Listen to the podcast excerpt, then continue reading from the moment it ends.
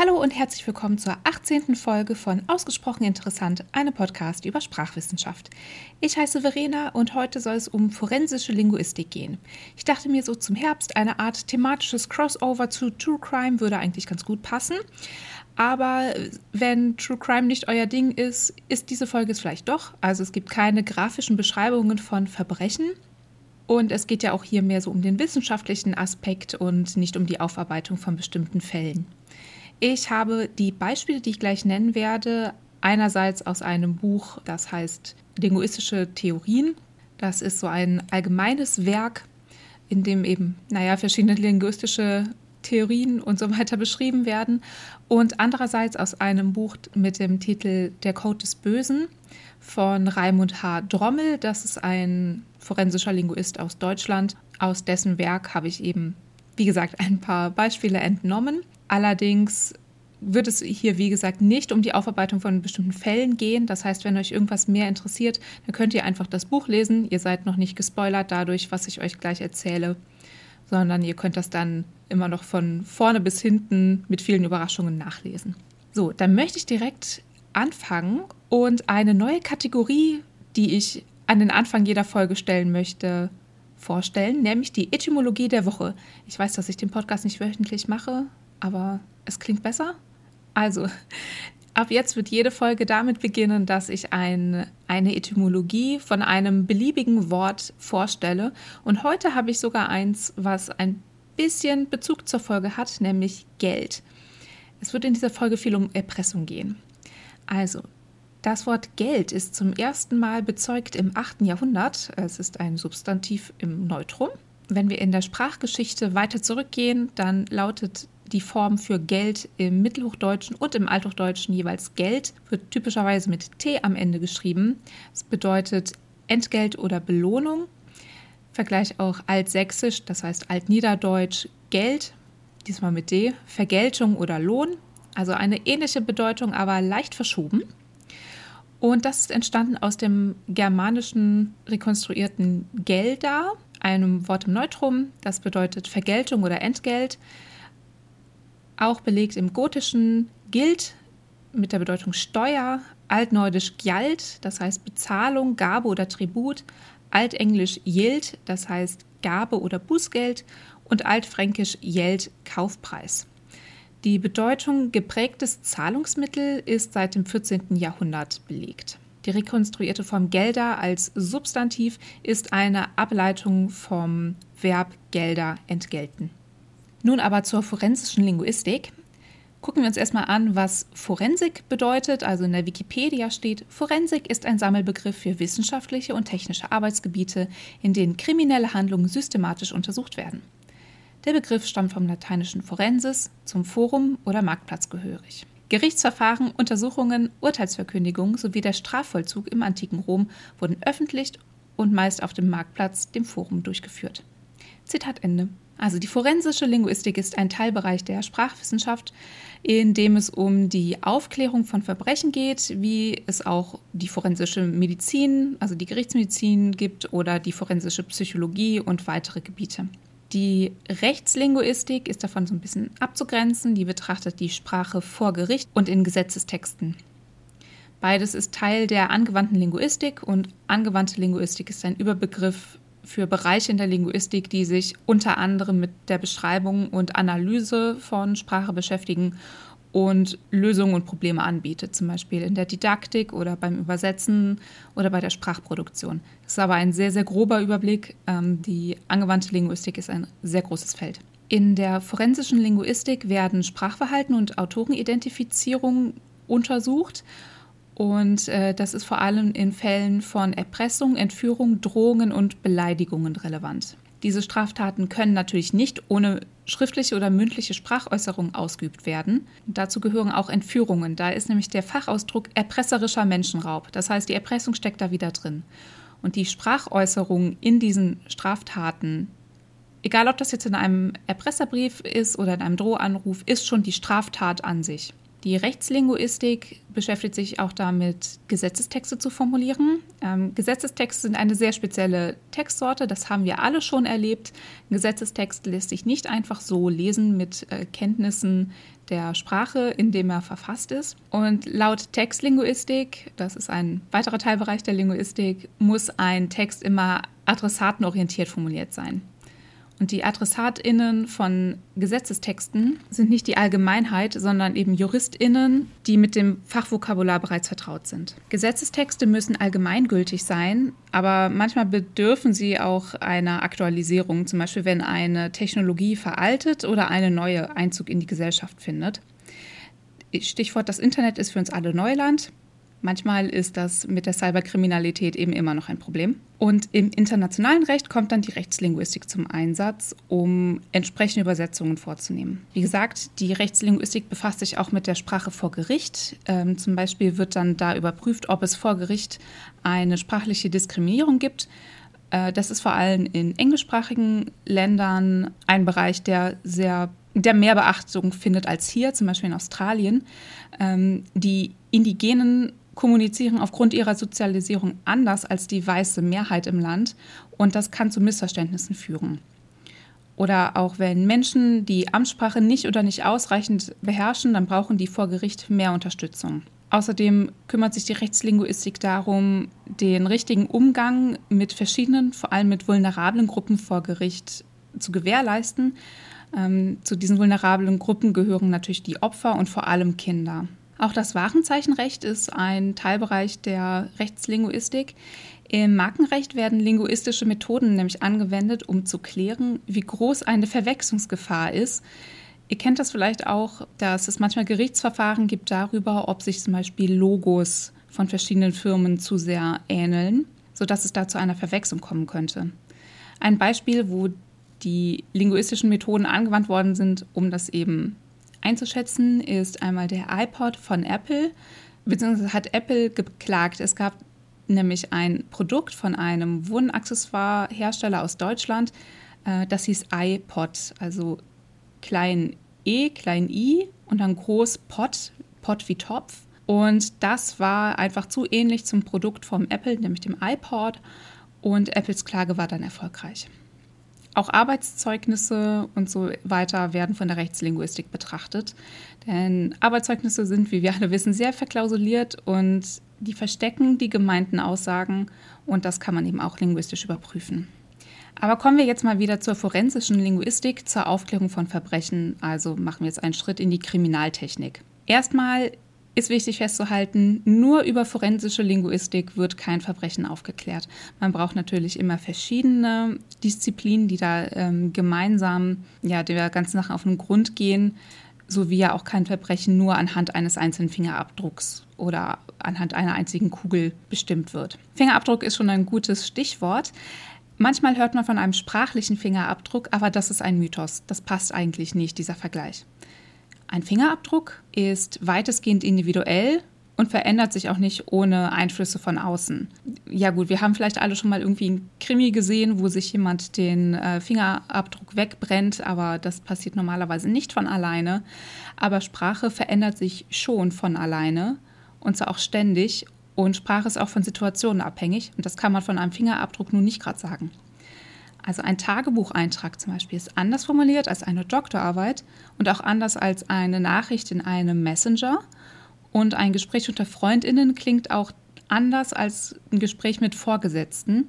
Das bedeutet, ein und dieselbe Person kann sich verschiedener Register bedienen und das macht schon mal riesige Unterschiede aus. Dann ist es auch noch so, dass sich die Stimme im Laufe des Lebens verändern kann und auch nach Situationen. Ähm, der Wortschatz verändert sich. Das heißt, viele Änderungen sind ganz normal in der Sprache, die wären aber nicht normal für einen Fingerabdruck. Also der Ausdruck sprachlicher Fingerabdruck fällt raus. Manchmal hört man dann stattdessen Voice Print, aber das stimmt auch nicht, ähm, denn man kann keine Äußerung zweimal exakt gleich produzieren und wenn sie noch so kurz ist, aber der Fingerabdruck, der bleibt mit großer Wahrscheinlichkeit gleich. Wichtig in der forensischen Linguistik ist natürlich die Sprecheridentifikation und die erfolgt über die Stimme, die Sprache und die Sprechweise. Über die Stimme habe ich eine eigene Folge gemacht, das ist die Folge Nummer 12, die könnt ihr euch auch gerne anhören. Um jemanden über die Stimme zu identifizieren, wird das Schwingungsverhalten der Stimmlippen im Kehlkopf untersucht und man misst dann die Sprechstimmlage und die Stimmhöhenvarianz Und es können auch Normabweichungen festgestellt werden, zum Beispiel wenn eine Person heiser ist oder mit Knarrstimme spricht. Knarrstimme ist, wenn man so spricht. Mit Sprache ist gemeint erstmal das Sprachsystem, zum Beispiel Deutsch, Englisch, Hindi, aber auch der Dialekt oder der Regiolekt spielen eine Rolle. Das heißt, ähm, man guckt, welche regionalen Zuordnungskriterien erfüllt werden und auch der Soziolekt. Das heißt, äh, benutzt die Person einen bestimmten Jargon, äh, kann man durch diesen Jargon irgendwie sehen, zu welcher Schicht eine Person gehört. Mit Sprechweise sind solche Punkte gemeint wie Sprechgeschwindigkeit, Rhythmus, Intonation, Pausen, die Atmung, ähm, auch Sprachfehler wie Lispeln. Einige dieser Dinge, zum Beispiel die Sprechgeschwindigkeit oder der Rhythmus, äh, die Intonation, die können aber auch regionalsprachlich geprägt sein. Das wird natürlich dann berücksichtigt. Die Fachleute sind geschult darin, sehr feine Unterschiede zu hören. Wir kennen das auch aus dem Film. Äh, da wird so ein Taschentuch über den Hörer gelegt, bevor man einen Drohanruf macht. Oder eine Person verstellt die Stimme, aber diese Verstellungen, die können normalerweise nicht lange aufrechterhalten werden. Das habe ich direkt im ersten Semester in Linguistik gelernt. Wenn wir unbedingt einen Drohanruf machen möchten, dann sollen wir darauf verzichten. Wenn wir eine sehr hohe oder eine sehr tiefe Stimme haben, das wird zu schnell identifiziert. Warum wir das direkt am Anfang gelernt haben, das weiß ich auch nicht so genau. Ein weiterer Teilbereich der forensischen Linguistik ist der forensische Handschriftenvergleich. Damit ist nicht die Graphologie gemeint. Graphologie ist eine Pseudowissenschaft, äh, laut der man anhand der Handschrift auf die Persönlichkeit einer Person schließen kann. Das stimmt nicht, darum geht es hier auch nicht, sondern der forensische Handschriftenvergleich betrachtet sogenannte grafische Grundkomponenten. Das heißt die Strichbeschaffenheit, die Druckgebung, den Bewegungsfluss horizontale und vertikale Ausdehnung der Schrift und so weiter. Diese Untersuchung geschieht über physikalisch-technische Verfahren. Das heißt, da guckt nicht einfach jemand mal kurz über zwei Briefe und sagt dann am Ende, ja, hat beides Hans-Peter geschrieben, äh, sondern das wird eben anders überprüft. Die eigene Handschrift, die kann sich natürlich auch ein bisschen verändern. Da wird dann eben auch untersucht, äh, wie variabel und wie gestreut diese verschiedenen Kriterien so auftreten. Was natürlich auch berücksichtigt werden muss, ist, wie die Schulvorlagen waren, während die Person, die diesen Brief zum Beispiel verfasst hat, den Schrifterwerb vollzogen hat. Das ist tatsächlich jetzt auf Deutschland bezogen von Bundesland zu Bundesland ein bisschen unterschiedlich. Es gibt verschiedene Schriften, die in der Grundschule gelehrt werden. Bei mir ist es auch so, ich habe in den späten 90ern die vereinfachte Ausgangsschrift gelernt. Und das ist eine andere Schreibschrift als die, die meine Eltern in den 60ern gelernt haben. Die heißt einfach nur Ausgangsschrift. Aber die Grundschule, die bei uns auch im Stadtteil war, einfach nur äh, ein paar Kilometer weiter, die hat schon eine andere Schrift gelehrt als meine. Das heißt, in dem Bundesland, aus dem ich komme, da gab es zu dem, zu dem Zeitpunkt, oder gibt es wahrscheinlich immer noch, eben unterschiedliche Schriften, die gelehrt werden. Und sowas wird berücksichtigt. Wie gesagt, auch die Handschrift äh, verändert sich nicht nur von Blatt zu Blatt, sage ich mal, sondern vor allem im Laufe des Lebens. Man kann Merkmale der Schrift von anderen Leuten übernehmen, zum Beispiel wenn man sieht, ach, hier die Tina, die schreibt das A immer so schwungvoll, dann kann man sich das so ein bisschen abgucken. Oder der Griff des Schreibgeräts, ähm, der kann sich auch verändern, zum Beispiel wenn jemand unter einer Krankheit leidet, ähm, wie, ähm, wie Rheuma oder so, oder auch wenn jemand Drogen genommen hat, dann hält die Person vielleicht das Schreibgerät anders. Das wird aber eben natürlich auch berücksichtigt. Und wenn man feststellt, dass die Handschrift einer Person sich so gut wie nicht verändert, dann könnte es sich um Manipulation handeln. Das wird zum Beispiel gemacht, wenn Prominente sehr viele Autogramme geben. Dann sind, sind es nicht immer die Leute selbst, die diese Autogramme schreiben, sondern das wird dann manipuliert. So, aber der größte Teilbereich der forensischen Linguistik ist die Textanalyse. Hier geht es darum, herauszufinden, wer einen Text verfasst hat. So, inkriminierte Schreiben, das heißt Schreiben im Zusammenhang mit Straftaten, kommen vor allem aus den Bereichen Erpressung, Bedrohung, Volkserhetzung, Beleidigung, vor allem rechtsextremistisch, äh, Bekennungen und Positionspapiere von terroristischen Gruppierungen. Und die Bekennungen, die sind vor allem von linksextremistischen Gruppen. Von all diesen Straftaten, in denen inkriminierte Schreiben eine Rolle spielen, ist Erpressung aber am allerhäufigsten vertreten. Die Methodik der forensischen Linguistik. Erstmal wird geguckt, welche Fehler werden gemacht. Das heißt, eine Fehleranalyse wird durchgeführt. Sprachliche Fehler und Abweichungen von der Norm können in der Rechtschreibung liegen, in der Zeichensetzung, in der Satzstellung, in der Wortbildung oder auch in der Wortwahl. Die Fehler können verschiedene Gründe haben. Sie sind zum Beispiel äh, schreibtechnisch, aussprachebedingt oder auch stressbedingt. Und Fehler lassen Rückschlüsse auf den Bildungsgrad der Person zu, die den Text verfasst hat. Dazu kommen wir aber gleich noch näher. So kleinere, ich sage mal individuellere Fehler wie durch eine Konzentrationsschwäche sind jetzt nicht gemeint. Also klar, die werden, die werden erkannt, aber die führen nicht zu so vielen Erkenntnissen wie ähm, systematische Fehler. Zum Beispiel ähm, eine Person, die die Konjunktion das, also das mit Doppel-S oder was in der alten Rechtschreibung mit SZ geschrieben wurde, mit dem Relativpronomen das verwechselt, das wäre ein systematischer Fehler. Wenn man sagt, ich weiß, dass das Haus dort blau ist, komisches Beispiel, aber ne? Oder das Haus, das dort steht, ist blau. Wenn man diese zwei verschiedenen das verwechselt, das kommt ja häufiger vor, ähm, dann wäre das zum Beispiel ein ganz gutes Indiz. Wenn man das in mehreren Texten findet, dann könnte es sein, dass die gleiche Person diese Texte geschrieben hat. Dann gibt es auch die Stilanalyse. Das ist ein bisschen schwieriger, denn Stil ist nicht normiert, sondern ist immer Teil des Selbstausdrucks jeder Person. Das heißt sehr individuell. Und ein Mensch kann zwischen verschiedenen Registern wählen, je nachdem, in welcher Situation er sich befindet. Und das hat Einfluss auf die komplette Textgestaltung. Darum ist es schwieriger, über den Stil Rückschlüsse zu ziehen. Das ist aber auch im Prinzip ein Stück weit möglich. Und diese Analysen, die werden auch mit Computerprogrammen gemacht und dann später von einer Person ausgewertet oder von mehreren. So. Die forensische Linguistik, die steht vor verschiedenen Problemen. Das erste sehr, sehr große Problem ist die Textlänge. Eine Analyse von inkriminierten Texten zeigt nämlich, dass ca. 35 Prozent der inkriminierten Texte unter 100 Wörter enthalten äh, fast 30 Prozent erhalten unter 200 Wörter und so weiter. Das heißt, die Texte sind normalerweise sehr kurz, aber je kürzer ein Text ist, desto weniger Analysematerial hat man. Und wie so häufig steckt der Teufel im Detail und man kann aber manchmal auch aus sehr kurzen Texten schon Hinweise darauf ziehen, wer diesen Text geschrieben hat. Hier ist ein Beispiel eines Bedrohungsschreibens. Er soll dich bei der Firma X verbrennen, das kostet ihm nichts. Aber euch wird das Lachen noch vergehen, wenn ihr die Anzeige im Playboy liest. So, hier haben wir in 27 Wörtern zwei Abweichungen vom Standarddeutschen und beide Abweichungen sind Merkmale des Oberdeutschen, äh, genau gesagt des Bayerischen. Nämlich, das kostet ihm nichts, der Standard wäre ihn, und ihr liest, der Standard wäre ihr lest. Schlussfolgerung, der Text wurde von einer Person aus Bayern verfasst. So ein Textvergleich ist schwierig, wenn die Textsorte sich unterscheidet. Und normalerweise ist das so.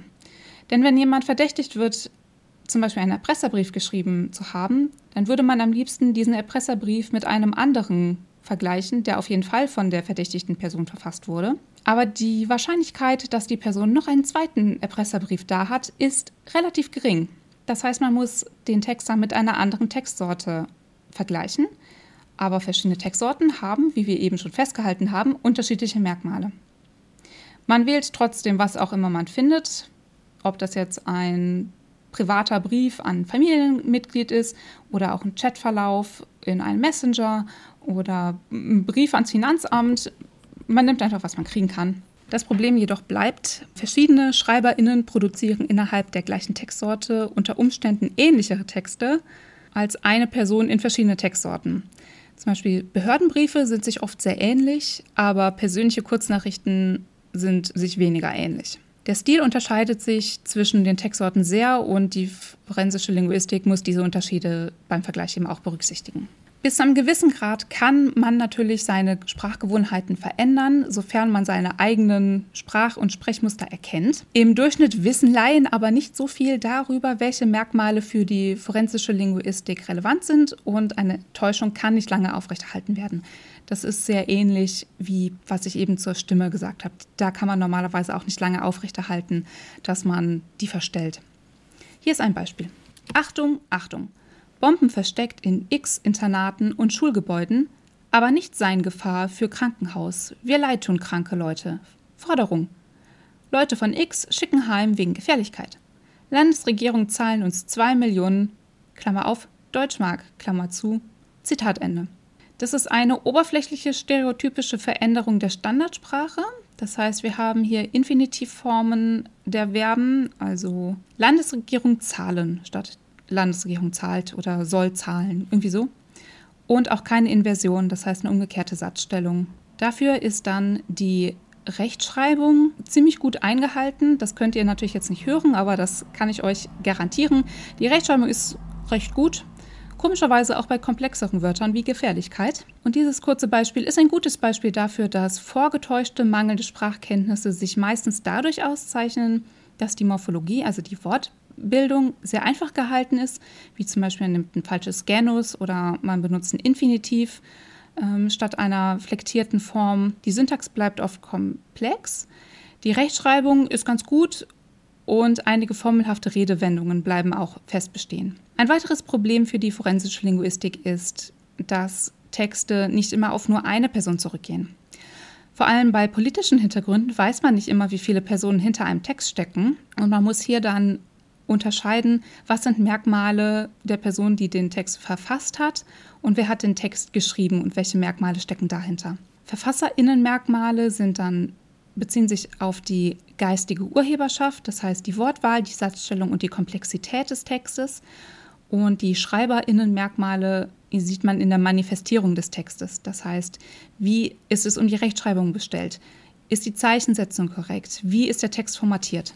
Dann ist generell Schriftsprache ein Problem. Äh, Schriftsprache ist in Deutschland oder generell in deutschsprachigen Ländern sehr normiert. Das heißt, man schreibt meistens nah am Standarddeutschen, selbst wenn man Dialekt spricht. Und SprecherInnen des Deutschen haben meistens eine mehrjährige Schulbildung durchlaufen und die meisten Leute erwerben da zumindest Grundkompetenzen der deutschen Schriftsprache. Man kann außerdem über gesprochene Sprache länger nachdenken als über gesprochene Sprache und das Produkt auch nachträglich noch korrigieren oder verwerfen und dann neu ansetzen, ohne dass das jemand anderes merkt. Das heißt, wenn jemand einen Erpresserbrief schreibt und den später nochmal umformulieren möchte, dann kann er das alte Blatt einfach wegschmeißen oder man, er kann das, die Datei löschen und das alles neu aufsetzen. Das merkt man nicht unbedingt. Es können außerdem auch mehrere Personen an einem Text beteiligt sein, in dem eine Person diktiert und eine andere schreibt oder in dem jemand einen Text abschreibt. Wenn jetzt Fachleute der forensischen Linguistik erkennen möchten, wer Autor oder Autorin eines Textes ist, dann sollen möglichst viele der folgenden Fragen geklärt werden.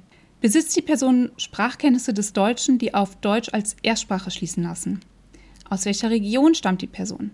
Welchen Bildungsgrad hat die Person? Welcher Berufsgruppe gehört die Person an? Ist der Text das Produkt einer einzelnen Person oder von mehreren? Gehen wir erstmal auf die Erstsprache ein. Es gibt Grenzfälle, um festzustellen, ob jemand eine Sprache, also in unserem Fall hier Deutsch, als Erstsprache spricht oder nicht.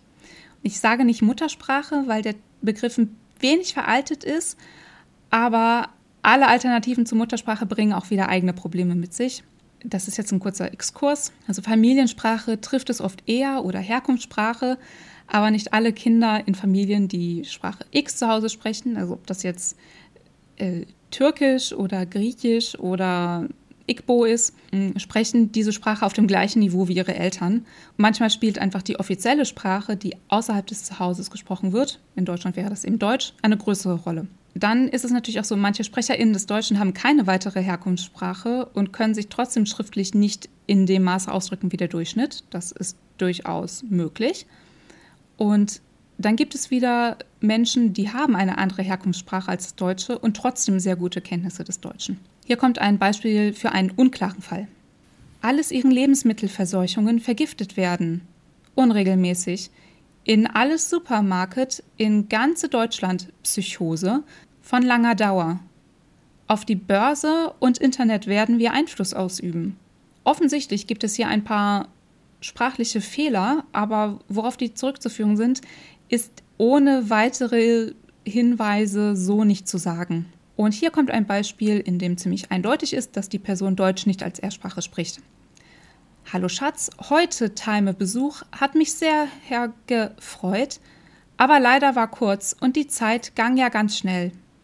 Ich habe sogar nicht geschafft, dich zu fragen, wie dir es geht, aber Hofi, dass durch da mit fertig wär's. Ich habe versucht, das möglichst so zu lesen, wie es hier steht. Ich denke, es ist klar geworden, was der Text ausdrückt, aber auch, dass das kein grammatisch völlig korrektes Deutsch war. Je nach Fehlertyp kann man grob einteilen, welche Sprache die Person, die den Text verfasst hat, sprechen könnte. Ähm, ich habe hier zwei Beispiele vom gleichen Autoren. Du steigst ein in Zug und werfe das Geld in die Tasche vom Entführer, welche noch erhältst. Der Autor spricht eine südslawische Sprache und er hat grammatische Eigenschaften seiner Erstsprache auf das Deutsche übertragen. Das Alter kann über einen Text höchstens geschätzt werden. Und zwar unterscheidet man da jugendlich, reifer Erwachsener oder alter Mensch. Das geht über zwei verschiedene Ebenen vor allem, zum Beispiel die lexematische Ebene, das heißt die Ebene des Wortgebrauchs. Ähm, zum Beispiel geil wäre zeitgenössisch, im Gegensatz zu toll, das ist etabliert, und Knorke, das ist veraltet oder auf der morphologischen Ebene. Zeitgenössisch kann man viele Wörter neu bilden mit mäßig, also zum Beispiel so umgangsmäßig, handymäßig, was weiß ich, denkt euch was aus. Veraltet wäre aber, dass man das Dativ E verwendet, zum Beispiel auf dem Wege statt auf dem Weg. Auch Redewendungen können sich verändern und einige sprechen eher für jüngere Menschen, andere eher für ältere Menschen. Hier ist aber auch das Problem, je nach Textsorte drückt man sich tendenziell eher konservativer aus, als man sprechen würde. Daher ist das Alter immer schwierig festzustellen. Manchmal gibt es Hinweise auf den Beruf einer Person, nämlich wenn Fachbegriffe verwendet werden oder wenn die Person, die einen Brief verfasst, in einer Behörde arbeitet. Äh, der Behördenstil hat einige stilistische Besonderheiten. Das haben wir eben schon besprochen. Solche offiziellen Briefe sind oft sehr anders, als wir das so aus dem Alltag kennen. Äh, das heißt, es werden sehr viele ähm, Nominalisierungen verwendet oder das Passiv wird sehr häufig verwendet. Auch das, äh, die Formatierung sieht manchmal ein bisschen anders aus. Das spielt allerdings meistens keine so große Rolle in der forensischen Linguistik, denn die meisten Erpresserschreiben sehen eher so aus. Du hast nur eine Chance, entweder machst du voll mit oder dich fressen die Geier. Das war jetzt alles ohne Groß- und Kleinschreibung und ohne Satzzeichen geschrieben. Wie gesagt, kann man ab und zu auch Rückschlüsse ziehen auf die Bildung einer Person, das schätzt man anhand des sprachlichen Ausdrucksvermögens ein. Hier ist eben wieder wichtig, welche Fehler auftauchen, wenn welche auftauchen, wie groß ist das Ausdrucksvermögen, sind die Sätze komplex aufgebaut, äh, werden Fremdwörter korrekt verwendet oder überhaupt verwendet, gibt es vielleicht Fachwörter, die verwendet werden, werden Redewendungen oder feste Wendungen verwendet und werden sie korrekt verwendet und so weiter. Auch die Strukturierung eines Textes kann für eine höhere oder niedrigere Bildung sprechen. Das heißt, gibt es Wiederholungen, ist der Aufbau stringent, werden die Stilmittel angemessen äh, in Bezug auf die Textfunktion verwendet, wobei letzteres meiner Meinung nach bei Pressebriefen wahrscheinlich eher keine Rolle spielt oder keine große Rolle spielt. Da soll ja nicht viel erklärt werden, da soll eine Forderung verdeutlicht werden. Das heißt, das spricht vielleicht an, das spielt vielleicht eher in anderen Textsorten eine Rolle. Wir haben ja eben schon drüber gesprochen, es kann schwierig sein, festzustellen, wie viele Leute einen Text verfasst haben oder wie viele Leute hinter dem, dem Verfassen eines Textes standen. Wenn man viele Abweichungen im Sprachvermögen auf verschiedenen Ebenen findet, dann kann es ein Hinweis darauf sein, dass dem Schreiber oder der Schreiberin etwas diktiert wurde. Das heißt, wenn zum Beispiel die Rechtschreibung gut ist, aber die Syntax ist eher fehlerhaft, dann könnte es sein, dass die Person, die den Text diktiert hat, ähm, die Syntax einfach nicht besser beherrscht. Aber die Person, die schreibt, die kennt die Rechtschreibregeln. Und Unterschiede in der Sprachverwendung weisen darauf hin, dass verschiedene AutorInnen für verschiedene Textteile verantwortlich sind, zum Beispiel wenn es regionale Unterschiede in der Grammatik oder im Wortschatz gibt. Hier ist ein Beispiel aus Code des Bösen. Es lag ein Brief vor, den Person A handschriftlich verfasst hat. Das war auch definitiv die Handschrift von Person A aber es tauchten Formulierungen auf, die A eigentlich nie verwendet hat. Zum Beispiel äh, schwer als Synonym für sehr, zum Beispiel so wie es schwer in Ordnung gibt. Aber und solche Formulierungen mit schwer konnten in privaten Briefen von Person B nachgewiesen werden. Zum Beispiel schwer schief geschrieben. Ich habe schwer schief geschrieben, weil die Person eben kein, kein liniertes Blatt hatte. Ähm, A hat auch in privaten Briefen die Modalpartikel ne verwendet am Satzende und Person B hat was verwendet. In diesem Brief, den B A diktiert hat, tauchte auch was auf. Und das ist eben ungewöhnlich, weil A eigentlich nie das standardsprachliche was verwendet hat, sondern ne. Und wenn A aus einer anderen Gegend gekommen wäre, hätte A vielleicht gell gesagt oder war oder oder. An solchen Kleinigkeiten kann man das eben manchmal schon festmachen. Was die AutorInnenanalyse nicht leistet, ähm, sind die nächsten zwei Punkte. Erstens kann man mit den Methoden, die ich eben beschrieben habe, nicht feststellen, welches Geschlecht die Person hat, die einen Text geschrieben hat. Also weder Sex noch Gender kann man so erkennen. Das bezieht sich jetzt aufs Deutsche. Ähm, Im Deutschen bestehen Unterschiede im Sprachverhalten zwischen den Geschlechtern eigentlich eher im Gesprächsverhalten und weniger im Stil, schon gar nicht in der Grammatik. Aber in anderen Sprachen ist das anders, zum Beispiel in romanischen Sprachen, wo weibliche Personen Adjektive, mit denen sie sich selbst beschreiben, eben auch in die weibliche Form bringen müssen und männliche Personen in die männliche Form.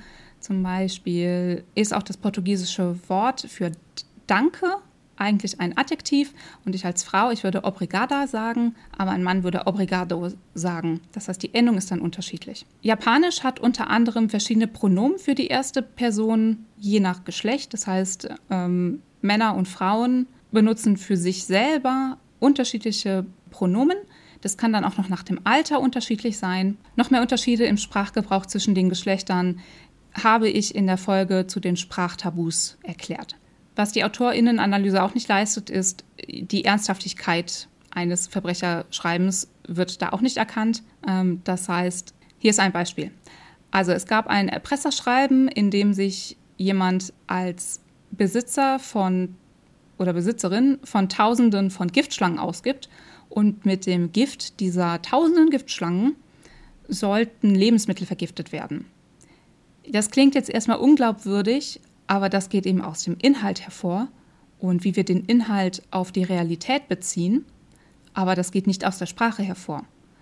Das Problem ist, auch jemand, der unsinnige Texte, unsinnig in Anführungsstrichen, schreibt, kann gefährliche Straftaten begehen.